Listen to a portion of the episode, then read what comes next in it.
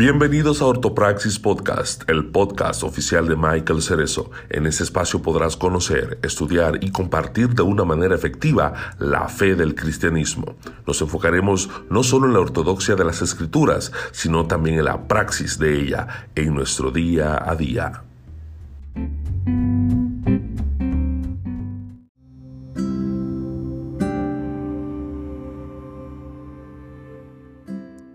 Hola, ¿qué tal? Bienvenidos a un nuevo programa.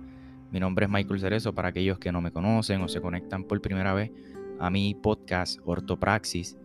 Eh, estoy emocionado porque voy a comenzar a partir de este momento una nueva serie titulada Conociendo al Dios vivo. Esta serie eh, está planificada o pensada para hacerse una vez a la semana y eh, tiene una duración aproximadamente de un año, quizás un año y un mes aproximadamente. Así que eh, voy a estar, si el Señor lo permite, una vez a la semana compartiendo con ustedes acerca de, eh, el conocimiento del Dios vivo, la importancia de conocer a Dios, eh, sus atributos, quién Él es, cómo se ha revelado a través de su palabra, pues esta es la vida eterna como dice Jesús en la oración sacerdotal en Juan capítulo 17, versículo 3. Así que si tú te consideras cristiano, ya sea un nuevo creyente o no, esta serie va a ser de mucho beneficio para ti porque vas a poder meditar, reflexionar, leer y volver a releer en los versículos que vamos a estar compartiendo en, en esta serie. Además de que eh, esta serie también la estoy compartiendo con mi, con mi familia, con mi esposa, con mi hijo, nuestros devocionales o nuestros cultos familiares. así que, habiendo dicho todo esto, hoy yo quiero comenzar bajo el tema o el título o la lección, obviamente número uno, titulada El conocimiento de Dios. Y tengo que resaltar que estos títulos que les he puesto a cada episodio y a la serie como tal no son originalmente míos, sino eh, los tomo prestados del el predicador eh, y misionero Paul Washer. Así que para mí es importante que nosotros comencemos hablando acerca de la importancia de conocer quién es Dios. por eso el, el título de hoy o la lección de hoy trata acerca del el conocimiento de Dios. cuando nosotros nos detenemos a analizar si verdaderamente somos creyentes genuinos, eh, siempre el Señor en su palabra dice que Él pone el querer como el hacer. Así que cuando nosotros tenemos el deseo, el querer leer su palabra, meditar en ella, estudiar lo que creemos, es porque Dios pone ese deseo.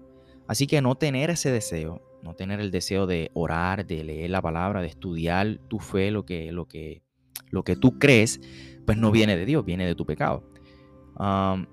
así que cuando nosotros eh, nos detenemos a estudiar el cristianismo, nosotros como creyentes tenemos que preguntarnos dónde nosotros vamos a comenzar a estudiar lo que creemos. La respuesta es súper simple, porque nosotros debemos comenzar nuestro estudio acerca del cristianismo con la persona y la obra de Dios.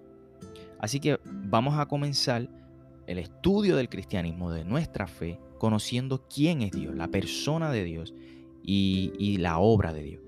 Así que en primer lugar, eh, Jeremías capítulo 9, los versículos 23 y 24, dice, así dice el Señor, no se gloríe el sabio de su sabiduría, ni se gloríe el poderoso de su poder ni el, rico, ni el rico se gloríe de su riqueza, pero si alguien se gloría, gloríese de esto, de que me entiende y me conoce, pues yo soy el Señor que hago misericordia, derecho y justicia en la tierra, porque estas cosas me complazco, declara el Señor.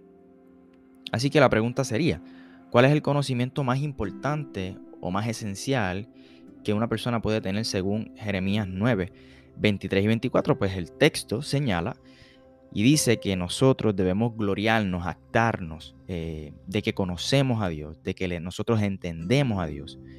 Y Dios, eh, ese mismo Dios que se ha revelado a través de la Escritura, hace misericordia, derecho y justicia en la tierra. Es importante que nosotros entendamos que los atributos de Dios se refieren a las características fundamentales, las que son aquellas permanentes y las que son inmutables.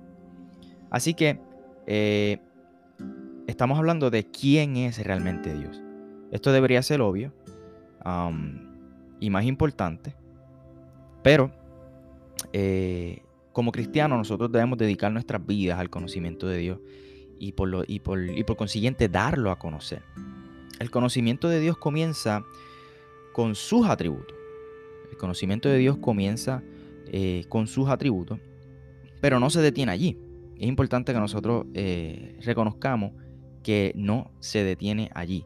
También incluye el conocimiento de su voluntad. ¿A qué entonces nos exhorta Efesios capítulo 5, versículo 17 con respecto a esta verdad? Dice el texto, así pues, no sean necios, sino entiendan cuál es la voluntad del Señor. ¿Qué nos exhorta Efesios 5, 17?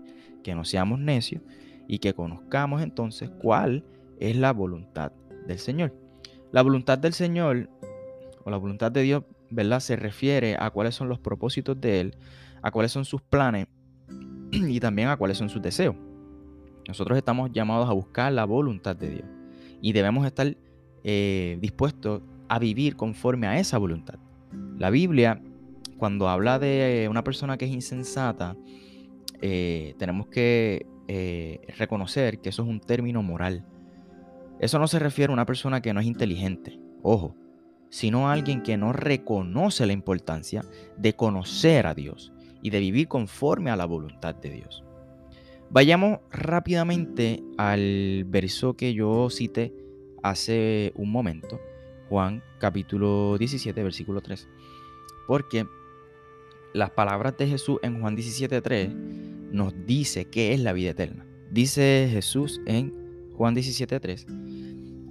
y esta es la vida eterna, que te conozcan a ti, el único Dios verdadero, y a Jesucristo, a quien tú has enviado. Entonces la vida eterna, según Jesús, es conocer a Dios, al único Dios verdadero, y conocerlo a Él, a Jesucristo, a quien Dios el Padre envió. Así que la vida eterna comienza en el momento de nuestra conversión. Eso no comienza allá, en el futuro, en las calles de oro o el mar de cristal. Comienza en el momento de nuestra conversión.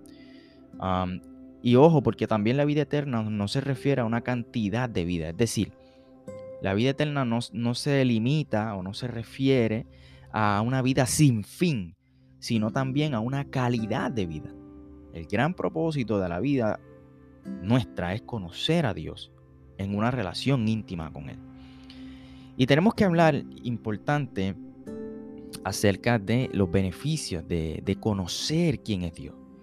Para eso, en primer lugar, eh, es importante que nosotros vayamos al libro de Proverbios, capítulo número 9. Proverbios capítulo 9, el versículo 10. Los beneficios de conocer a Dios son muchos y es importante que, entendamos que yo solamente voy a mencionar eh, cuatro beneficios, pero eh, es una lista sin fin, los beneficios de conocer a Dios. Y número uno, eh, voy a mencionar el beneficio del entendimiento, como señala Proverbios capítulo 9, versículo 10. Dice, el principio de la sabiduría es el temor del Señor y el conocimiento del santo es inteligencia. El principio de la sabiduría es el temor del Señor y el conocimiento del santo es inteligencia. Así que, en primer lugar, uno de los beneficios que nosotros adquirimos al conocer a Dios es el entendimiento. Es una correcta visión. Y, una correcta visión es necesaria para tener una correcta visión de todo lo demás. Porque solamente a la luz del verdadero conocimiento de Dios, nosotros vamos a poder tener un, entendimiento real, eh, verdadero, debo decir, de la realidad a la que nosotros nos encontramos. Especialmente con respecto a quiénes nosotros somos. A quiénes nosotros somos, a qué nosotros necesitamos y cuál es el propósito de nuestra existencia. Esa, es la importancia de tener una correcta visión. El segundo beneficio que yo voy a mencionar, que nosotros podemos encontrar eh, en el conocimiento de Dios, lo podemos ver en el Salmo capítulo 9, versículo 10. ¿Qué nos enseña el Salmos 9.10 sobre aquellos que conocen a Dios? Mira lo que dice el texto. En ti pondrán su confianza los que te conocen, los que conocen tu nombre, porque tú, oh Señor, no abandonas a los que te buscan. En las escrituras, el nombre de Dios se refiere a Dios mismo, a la esencia de Dios. Así que cuanto más nosotros sabemos acerca de Él, es decir, de su carácter perfecto, de su poder ilimitado, pues entonces nosotros podemos, vamos a poder creer más en Él y confiar más en Él, en cada aspecto de nuestra vida. Eh, de igual manera, en tercer lugar, nosotros podemos, eh, otro de los beneficios que podemos adquirir mientras conocemos a Dios es fortaleza espiritual como dice Daniel capítulo 11, versículo 32. Eh, Daniel capítulo 11, versículo 32, dice, con halagos corromperá a los que obran inicuamente hacia el pacto, pero el pueblo que conoce a su Dios se mostrará fuerte y actuará. El pueblo que conoce a su Dios se mostrará fuerte y actuará. Así que vivir la vida cristiana pues requiere de un esfuerzo o una fortaleza que va más allá de nuestras propias fuerzas. Cuando nosotros sabemos más acerca de Dios o conocemos más a Dios, pues nos volvemos más fuertes espiritualmente y nos volvemos más dispuestos y capaces para vivir de acuerdo a, su, palabra, a, a sus estatutos, sin importar los obstáculos que nosotros nos encontremos en la vida.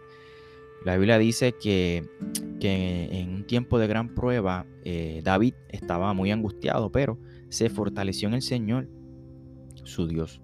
Eso lo puedes ver en primera, en primera de Samuel, capítulo 30, versículo 6. El último beneficio que yo voy a mencionar, eh, que vuelvo y reitero, eh, no, estos no son los únicos beneficios, pero el cuarto y último beneficio que yo voy a mencionar acerca del conocimiento de Dios, de la importancia de conocer a Dios, es que obtenemos perseverancia. Mira lo que dice el apóstol Pablo en 2 de Timoteo, capítulo 1, versículo 12. Versículo 12 de primera de, perdón, 2 de Timoteo, capítulo 1. Por lo cual también sufro estas cosas, pero no me avergüenzo porque yo sé en quién he creído y estoy convencido de que Él es poderoso para guardar mi depósito hasta aquel día. El apóstol Pablo escribe estas palabras justo antes de, morir o de ser martirizado por Cristo bajo el, imperio romano. Eh, así que Pablo permanece fiel a Cristo y no niega su fe. Él se mantuvo firme y con valentía, sin avergonzarse, ojo, y confiando porque él conocía quién era Dios, él conocía el carácter de Dios, él conocía el poder de quien él había creído. Ahora, así como hay unos beneficios de conocer a Dios, también hay unos peligros de no conocer a Dios. Y esta es la parte que no todo el mundo le gusta escuchar, lamentablemente. A todos nos gusta que nos endulcen el oído, pero hay que, eh, cada moneda, cada moneda tiene dos caras. Y como yo he aprendido y siempre comparto, no hay eh, un evangelio de buenas noticias si primero no te comparto las malas noticias. No existen las buenas noticias si primero no comparto las malas noticias. Salmo 50, versículo 21. Dice, estas cosas has hecho y yo he guardado silencio. Pensaste que yo era tal como tú, pero te reprenderé y delante de tus ojos expondré tus delitos. Y este es Dios hablando, gente. ¿Qué error cometieron entonces los israelitas en su concepto eh, de la, o, la forma en que ellos veían a Dios? Bueno, pues ellos pensaban que, Dios era como ellos y, Dios los, los reprende y expone sus delitos. Cuando no hay un verdadero conocimiento de Dios, y esto es importante, el hombre forma sus propias opiniones y se hace una réplica de Dios a su propia imagen. Hace un Dios a su propia imagen y eso no es otra cosa que un eh, ídolo. Siempre va a resultar en una visión deformada y en una visión degradada de quién es Dios, no el Dios de la Biblia. Siempre va a resultar en el juicio de Dios. La segunda consecuencia desastrosa de no conocer quién es Dios es una falsa adoración. Y esto para mí es importante porque en Juan 4:22 Jesús tiene una conversación con la mujer samaritana que muchos de ustedes conocen en el pozo de Jacob. y ella, ella, ¿verdad? Ella, ella tenía una, un concepto de la adoración, de lo que ellos creían, de su gente y de su religión. Y en esta conversación que Jesús tiene con ella, y voy a parafrasear o más bien mencionar la, última parte del versículo, eh, en Juan 4:22, Jesús le dice a la mujer samaritana, ustedes adoran lo que no conocen. Nosotros adoramos lo que conocemos porque la salvación viene de los judíos. Vuelvo y digo, o vuelvo y repito más bien, la primera parte del versículo. Jesús le dice, ustedes adoran lo que no conocen. Ojo, la idolatría tiene lugar cada vez que nosotros adoramos algo o a alguien que no es el Dios bíblico, que no es el Dios vivo. Así que cuando no hay un verdadero conocimiento de Dios, incluso aquellos que se identifican como cristianos o con el cristianismo están sujetos a ese rol. Y ese rol se llama idolatría. Eso da paso a crear un Dios falso en nuestras mentes y después adoramos a ese mismo Dios falso que hemos creado. Y pensamos que estamos adorando a Dios cantando canciones y estamos llorando y se nos paran los pelos, pero es un Dios falso, creado en nuestra mente, un Dios creado en nuestra propia imagen. El tercer, la tercera consecuencia que podemos encontrar en, de, no conocer quién es Dios es incredulidad o falta de confianza. Mira lo que dice Romanos 10:14. ¿Cómo pues invocarán a aquel en quien no han creído? ¿Y cómo van a creer en aquel a quien no han oído? ¿Y cómo van a oír sin haber quien les predique? Así que estas son, estas son las implicaciones eh, de, de no conocer quién es Dios.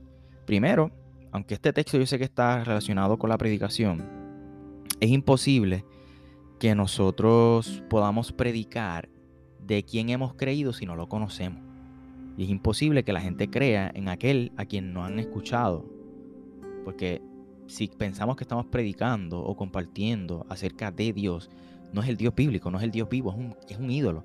Por lo tanto, las personas no van a poder poner su fe en aquel a quien no conocen y a quien no han escuchado hablar. Así que estas son las consecuencias de no conocer quién, quién, quién es Dios. En cuarto lugar, otra de las consecuencias, es una visión o un concepto indiferente o una apatía hacia el pecado. Mira lo que dice el apóstol Pablo, y me, gusta mucho en 1 Corintios 15, capítulo 34, ya que 1 Corintios 15, eh, versículo 34, debo decir. Estuve estudiando Corintios hace un tiempo y eh, Pablo le baja fuerte a los, corintios.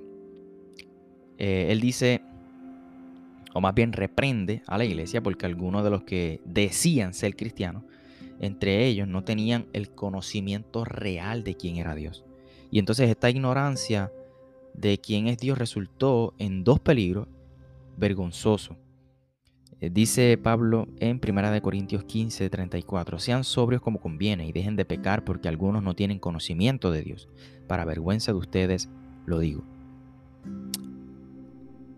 Las traducciones eh, inglesas sobre el versículo sean eh, sobrios o de una mentalidad sobria, se refiere o hace alusión a, o es traducido más bien como sean sobrios o despiértense de su propio, de su propio, eh, de su propia embriaguez. Así que una persona que no conoce a Dios está viviendo como si estuviese dormido o borracho con respecto a los peligros del pecado. Y, y vive dormido o vive borracho sobre la importancia de vivir conforme a la voluntad de Dios. Lo otro que Pablo le dice a ellos es que estaban pecando. Eh, Pablo dice, sean sobrios como conviene y dejen de pecar. El término aquí pecado es un término que muchos de nosotros conocemos como eh, que se traduce o significa errar en el blanco. Así que debido a que ellos erraron en el blanco con respecto, con respecto a quién es Dios, al conocimiento de Dios, también erraron en el blanco con respecto a cómo ellos debían vivir delante de Dios. En quinto lugar, otra consecuencia que vemos de no conocer a Dios es la iniquidad. Iniquidad puede eh, significar vivir sin ley. Eh, esto se refiere al estado de vivir apartado de la ley o de la voluntad de Dios. Es como si es como vivir si, como si Dios no hubiera dado la ley, como si nunca hubiera entregado su ley a los hombres. Y esa es una de las consecuencias más graves, gente, de la, de la ignorancia acerca de quién es Dios. Proverbios 29 y 18 nos habla de las consecuencias de una falta de conocimiento acerca de Dios. Dice, donde no hay visión, el pueblo se desenfrena, pero bienaventurado es el que guarda su ley. En este contexto, la palabra visión es importante que se entienda eh, que no se refiere a un sueño o una visión sobrenatural, sino a una revelación de la persona y de la voluntad de Dios a través de la Biblia. Donde hay una ignorancia acerca de la naturaleza y la ley de Dios, la gente se desenfrena. Así que cuando, el texto dice que la, gente se desenfrena, la palabra desenfrenarse se traduce este, o, carga la idea, significa soltarse o actuar como líder. Aquellos que no tienen el verdadero conocimiento de quién es Dios, de cuál es su voluntad, corren desenfrenadamente en el pecado. Esos son los peligros de no conocer quién es Dios. ¿Y dónde nosotros podemos ver eso? Léete el libro de jueces. El libro de jueces, en aquellos días dice el texto, no había rey en Israel. Cada uno hacía lo que le parecía bien ante sus ojos. Puedes, ver, puedes leer eh, jueces 17, 6, eh, jueces 21, 25, etc. Oseas 4, versículos 1 y 2. Esto para mí es sumamente importante porque en Osea eh, hay unas consecuencias gravísimas de no conocer quién es, quién es Dios. Dice Oseas 4, 1 y 2, escuchen la palabra del Señor israelitas, porque el Señor tiene querella contra los habitantes de la tierra, pues no hay fidelidad ni misericordia, ni conocimiento de Dios en la tierra. Solo hay falso juramento, mentira, asesinato, robo y adulterio. Emplean la, la violencia y homicidios tras homicidios se suceden. Ojo, la lista de pecados de aquellos que no conocen a Dios. Esa es la clase de desenfreno o de vivir sin ley esta es la lista que presenta Oseas capítulo 4, versículo 1 y 2. No hay fidelidad, no hay misericordia, falsos juramentos, hay mentira, asesinato, robo, adulterio, homicidio, etc. O sea, ¿tú ves algún paralelo en eso que acabo de leer? Que ha fallado en Israel debido a su ignorancia de Dios y cómo está nuestra sociedad hoy día. Hmm. La ley de Dios no cambia, gente. Y la pecaminosidad del hombre tampoco disminuye. Cuando nosotros rechazamos el conocimiento de Dios, es decir, cuando nosotros no, no somos diligentes en conocer quién es Dios, más desenfrenados e inmorales nos volvemos. En sexto lugar, y con esto termino, las consecuencias de no conocer quién es Dios, juicio divino y destrucción. Esta es la consecuencia más aterradora de ignorar el conocimiento de Dios. ¿Qué nos enseña Oseas capítulo 4, versículo 6? Dice, mi pueblo es destruido por falta de conocimiento. Por cuanto tú has rechazado el conocimiento, yo también te rechazaré para que no seas mi sacerdote. Como has olvidado la ley de tu Dios, yo también me olvidaré de tus hijos. Así que el pueblo perece por falta de conocimiento en qué? En el Dios vivo, en el Dios de la Biblia. Así que el pueblo se olvida de Dios o, se niega a conocer a Dios y sus leyes y Dios, dice el texto, eh, se olvidaría de ellos y de su descendencia. Esta falta de conocimiento de Dios es devastadora y conduce a ser rechazado como instrumento de Dios. Y finalmente llega hasta la destrucción de individuos y de una sociedad entera. Nuestra ignorancia de Dios va a tener un efecto devastador sobre las generaciones futuras. Finalizo con Romanos 1.18, uno de los textos que más la gente eh, conoce o cita. Porque la ira de Dios se revela desde el cielo contra toda impiedad e injusticia de los hombres, que, que con injusticia restringen la verdad. La palabra restringen también se puede traducir, lo tiene que ver con detienen la verdad. La ira de Dios se refiere a su justo enojo o indignación contra los pecadores. Nosotros es importante que, que entendamos que el hombre no es una víctima la Biblia enseña claramente que el hombre caído es un aborrecedor de Dios. Léete ese mismo capítulo, Romanos 1, pero versículo 30. Ese mismo hombre caído es hostil a la ley de Dios, como dice Romanos 8, 7. Y es debido a su impiedad y su injusticia que el hombre rechaza, que, que el hombre ignora. Incluso que el hombre restringe la verdad acerca de la naturaleza y la voluntad de Dios. El hombre detiene la verdad acerca de quién es Dios, acerca de cuál es el propósito de Dios. Y con esto finalizamos la lección de hoy acerca del conocimiento de Dios. Yo espero que podamos meditar juntos en, los beneficios y en las consecuencias devastadoras que tiene el conocer o no conocer la persona y la obra de Dios. Como cristianos, esa debe ser nuestra vida. Jesús dijo, Juan 17, verso 3, esta es la vida eterna, que te conozcan a ti, el único Dios verdadero, y a Jesucristo, a quien tú has enviado. Nosotros debemos respirar. Biblia 24-7. No podemos ser creyentes solamente en la iglesia o, separar la iglesia del trabajo, de la familia. Nosotros no somos Macy's, JCPenney o Marshall. Nosotros no tenemos diferentes departamentos. Nosotros tenemos que hacer todo para la gloria de Dios, como dice el texto bíblico. Espero que puedas meditar en estos versículos y que juntos te lleven a una reflexión, una meditación durante el resto de la semana. Nos vemos la semana próxima en la siguiente lección de esta nueva serie titulada Conociendo al Dios vivo. Bendiciones.